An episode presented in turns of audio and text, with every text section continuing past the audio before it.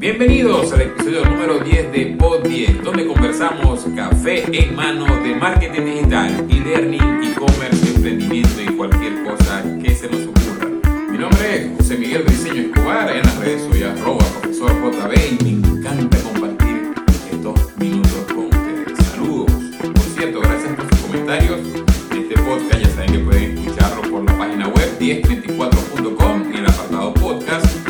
también se pueden suscribir. Los invito a suscribirse al canal de YouTube 1034, ya saben que 10 en letras, 34 en número o suscribiéndose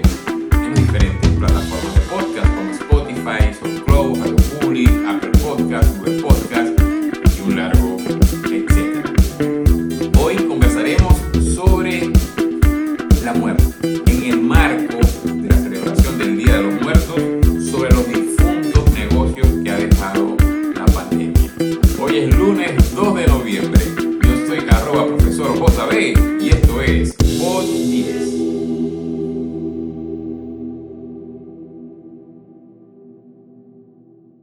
Hoy se celebra el Día de los Muertos, principalmente en México, donde está más arraigada esta tradición. Y también estamos celebrando, hoy 2 de noviembre, el décimo episodio de Pod 10. Y estamos estrenando nuevo jingle.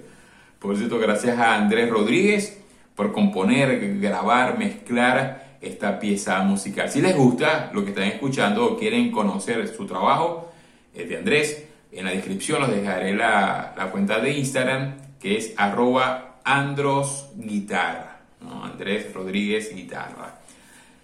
Además, eh, recordamos el día de hoy nuestro primer episodio. En ese primer episodio tratamos el tema de la reinvención, reinventarse frente a la crisis. Y hay gente que no se reinventó y se los comió el lobo. Por eso, Hoy mezclamos estos dos temas y hablamos de los negocios que murieron producto de la pandemia. Veamos qué dijimos en ese primer episodio, reinventarse frente a la crisis. Muchas empresas se han paralizado, cerraron completamente sus operaciones a la espera de qué va a suceder. Otras simplemente se paralizaron porque carecían de la capacidad de adaptarse a la nueva realidad, de poder digitalizar sus procesos. Esta opción de paralizarnos es básicamente por miedo o por incapacidad de poder reaccionar o adaptarnos a la nueva realidad. Y esto va a llevar, por supuesto, a ser devorados por el lobo. Conozco de primera mano a una amiga la cual uno de sus negocios le había invertido dinero, tiempo, era de comida rápida tradicional, aquí en la ciudad. El negocio iba en franco crecimiento, en un éxito. Había implementado campañas de Facebook e Instagram Ads, eh, debo decir que la comida era extremadamente sabrosa y ¡pum! Llegó la pandemia, llegó el COVID.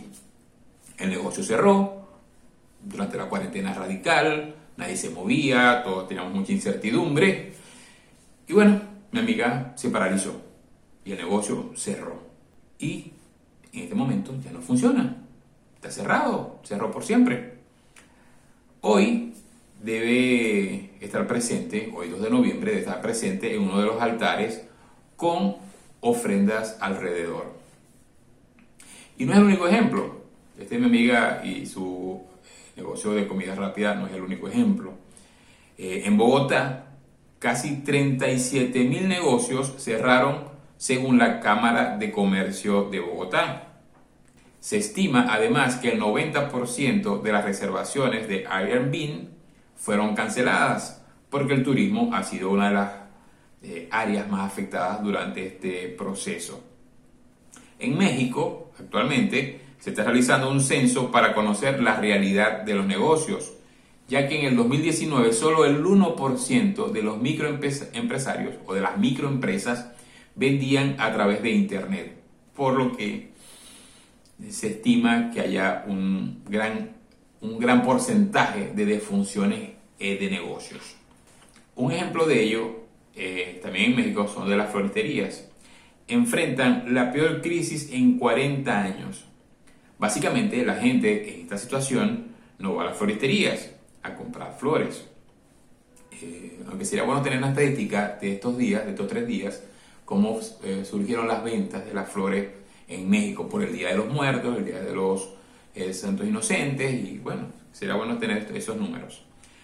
María del Rosario Villalobos Aguilar es una florista que señala que sus ventas han llegado a disminuir en Chiapas hasta en un 70% en comparación del año pasado, eh, debido a que ella y sus compañeros y compañeras eh, no se encontraban preparados para enfrentar esta contingencia, que obligó a las personas a tomar unos meses de confinamiento en su casa y que ha impactado, por supuesto, de manera significativa en sus ventas. Todos estos enlaces de estas notas que acabamos de mencionar, las vamos a colocar en la descripción para que puedan leerlas con detenimiento.